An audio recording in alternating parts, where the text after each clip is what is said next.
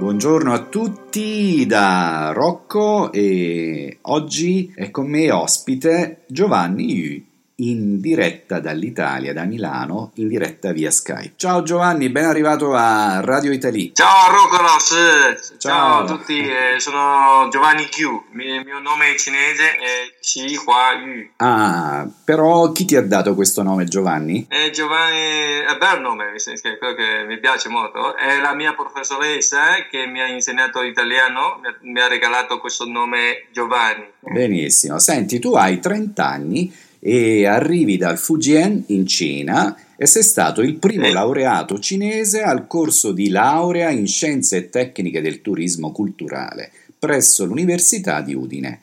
Eh, mi parli un po' di questa laurea? Che cos'è? Sembra così difficile, scienze e tecniche del turismo culturale, non ci capisco niente. eh, sì, boh, ma eh, questo corso praticamente è quasi un nuovo corso dell'Università degli Studi di Udine eh, si tratta della maggior parte della storia, geografia e la cultura per come sviluppare i locali e anche accogliere bene i, i servizi, la qualità dei servizi per accogliere i, i turisti. Senti, e quando ti sei laureato? Eh, mi sono laureato al 4 luglio 2012. 12. Benissimo. Eh. E dopo la laurea hai trovato lavoro? Eh, no, facevo anche part-time a, un'azienda, si chiama BMB di, di Cosiano.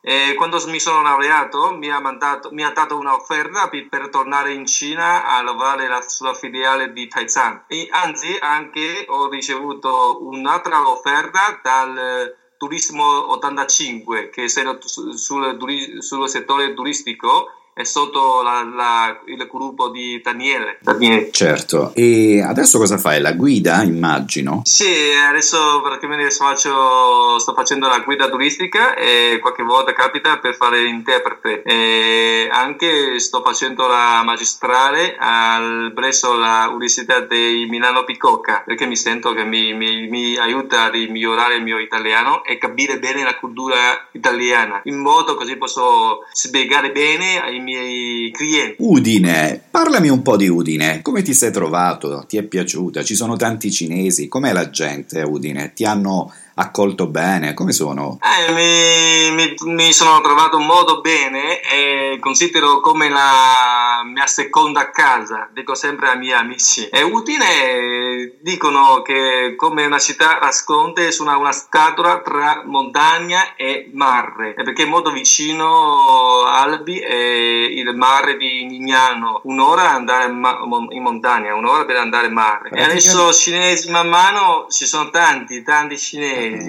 ogni anno in più, sempre in più. Interessante, no? È praticamente come, per andare, come un italiano che va nello, uh, nello Xinjiang. no, va bene, dai, dopo si arrabbiano gli amici di Udine. sì. L'italiano, l'italiano è difficile, eh? io insegno italiano, so che è una lingua difficile, tu però vedo che l'hai imparata molto bene questa lingua. In quanto tempo l'hai imparata? Hai imparato? No, ancora, è una lingua veramente molto difficile praticamente è molto diverso, è una lingua molto diversa eh, rispetto alla lingua cinese, perché la, sia la grammatica anche la, la, pronuncia e anzi sto imparando penso che in sei mesi inizio, ho iniziato a capire bene bene bene così, la grammatica e la pronuncia ma dove hai fatto il corso nel Fujian o, o lì in Italia? No, ho fatto subito qua in Italia perché prima di iscriversi all'università ho, ho fatto un corso di italiano che durava sei mesi a Udine. Okay. Senti, adesso quindi vivi a Milano, fai la guida, eh, ma si vive meglio a Milano o a Udine? Si vive meglio a Udine, ah. però purtroppo per lavoro e qua a Milano ci sono più opportunità, diciamo, una vita più viva. Certo, soprattutto ci sono tanti cinesi, eh? I cinesi amano... Eh, anche sì, sì, sì, perché Chinatown è pieno di cinesi. In... I turisti cinesi eh, negli ultimi anni i cinesi hanno eh, imparato a viaggiare, eh, che, era, che, è una cosa nuova. E, quali sono le mete preferite dai cinesi in Italia? dell'Italia? Eh, I cinesi piacciono molto viaggiare su queste città principali, da, da nord Milano, Venezia, Verona, Firenze, Roma, poi più su Napoli, Amalfi, Sicilia un po'. Come mai? Come mai secondo te non amano o forse non conoscono il sud Italia, Napoli, Amalfi, Sorrento, eh, Positano, Capri, Ischia e poi la bellissima la Sicilia, la Puglia, perché si spaventano di andare in questi posti? Eh sì, nel sud Italia ci sono tanti bellissimi posti, quelli che sono stato, quelli sono stato e sono bellissimi. Il problema è che i cinesi non, non hanno conosciuto tanto i posti del sud Italia, è un, un peccato.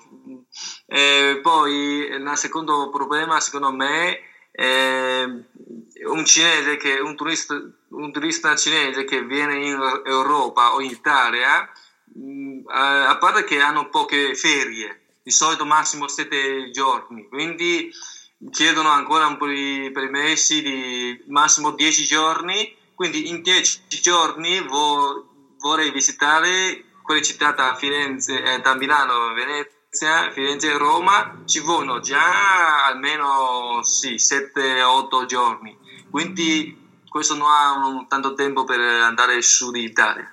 Questo è il secondo problema che secondo me è così. Senti, un'altra cosa, ho visto che appunto i cinesi non sono come noi italiani che amiamo soprattutto fermarci in un posto o ritornare. Eh, invece il cinese sta due giorni a Milano, un giorno a Venezia, un giorno a Firenze. E come mai fanno queste scelte? Perché non hanno per le ferie, tu dici? Eh, per, per, per primo problema che ho detto che hanno poche ferie, no? Se, come Rocco lo sta in Cina tanti anni, hanno poche ferie quindi poi eh, diciamo la qualità della, de, de, dei turisti cinesi o, o, o, il modo di viaggiare è un po' diverso rispetto ai, ai turisti italiani o stranieri o europei. Senti, fanno un posto un giorno, due giorni. Poi ho Però notato, adesso ah, stanno cambiando. Uh-huh. Ho trovato anche alcuni turisti vuole fermare eh, in qualche posto, tipo Lago di Como, due o tre giorni per godere il sole e la bellezza del lago. Ho capito. E ehm, poi ho notato che ai cinesi ama, il cinese ama uh, fare un sacco di attività quando è in vacanza, perché li ho osservati a, tipo a Qingdao, a a, a Sanya, ah. che, cioè devono fare qualcosa, non sono come noi italiani che possiamo anche stare lì sdraiati a prendere il sole. Secondo te l'Italia è eh, preparata per questo? Anche gli alberghi sono moderni, sono...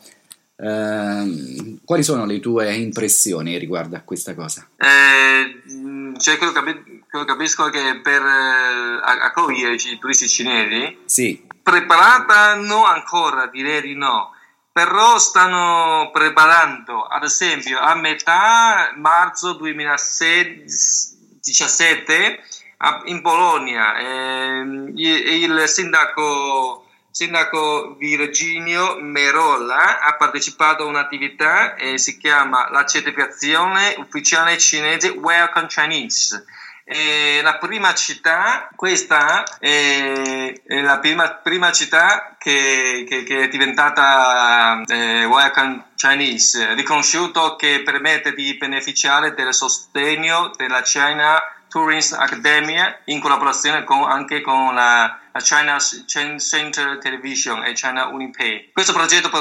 potrà inviare i servizi di ospitalità e accoglienza per i turisti cinesi e in particolare sostenere l'acquisizione e della certificazione Welcome China.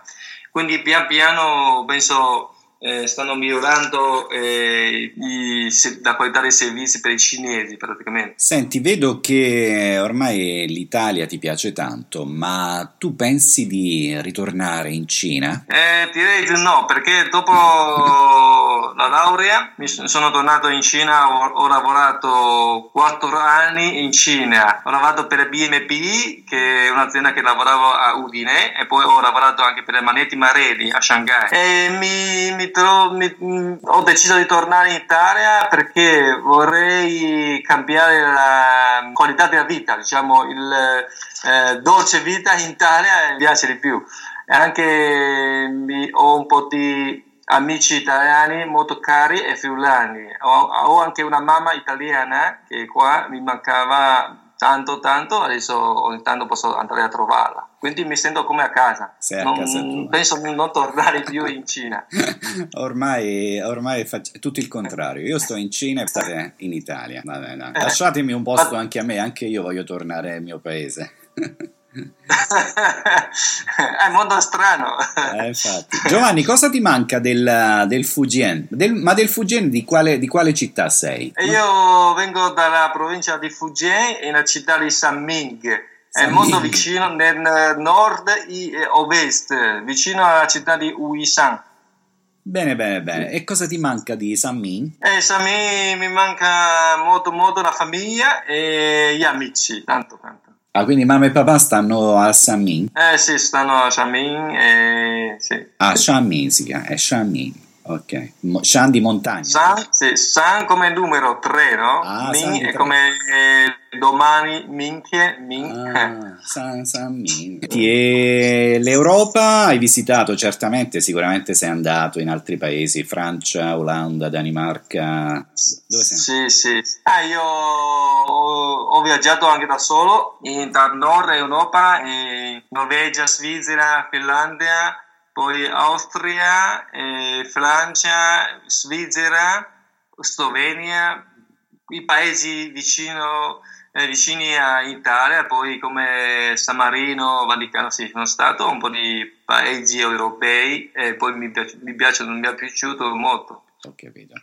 Ho visto che abbiamo degli amici in comune, dei miei studenti sono anche amici tuoi, ho visto su WeChat, tipo Alex, giusto? eh sì, è piccolo, il mondo è piccolo, no? Quindi con Rocco Losce che anche abbiamo gli amici comuni.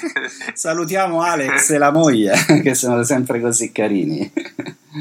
Eh sì, sì, sì, sì, sì. Bene, bene, Giovanni, ti ringrazio per questa chiacchierata e vuoi dire, vuoi aggiungere un'ultima cosa e poi chiudiamo? Eh, vorrei, grazie a Rocco Ross che mi ha fatto questa intervista, eh, grazie mille, eh, sono molto contento di raccontare un po' di mie, una parte della mia storia, no? Eh, spero di migliorare ancora un po' italiano e scusate, scusatemi perché parlo un po' così così italiano. No, no, no, parli benissimo, parli benissimo, non ti preoccupare. E rinnovo i miei auguri e in bocca al lupo per il tuo futuro e continua a stare in Italia e speriamo che di meglio in meglio, ok? Crepi il lupo. Crepi il lupo.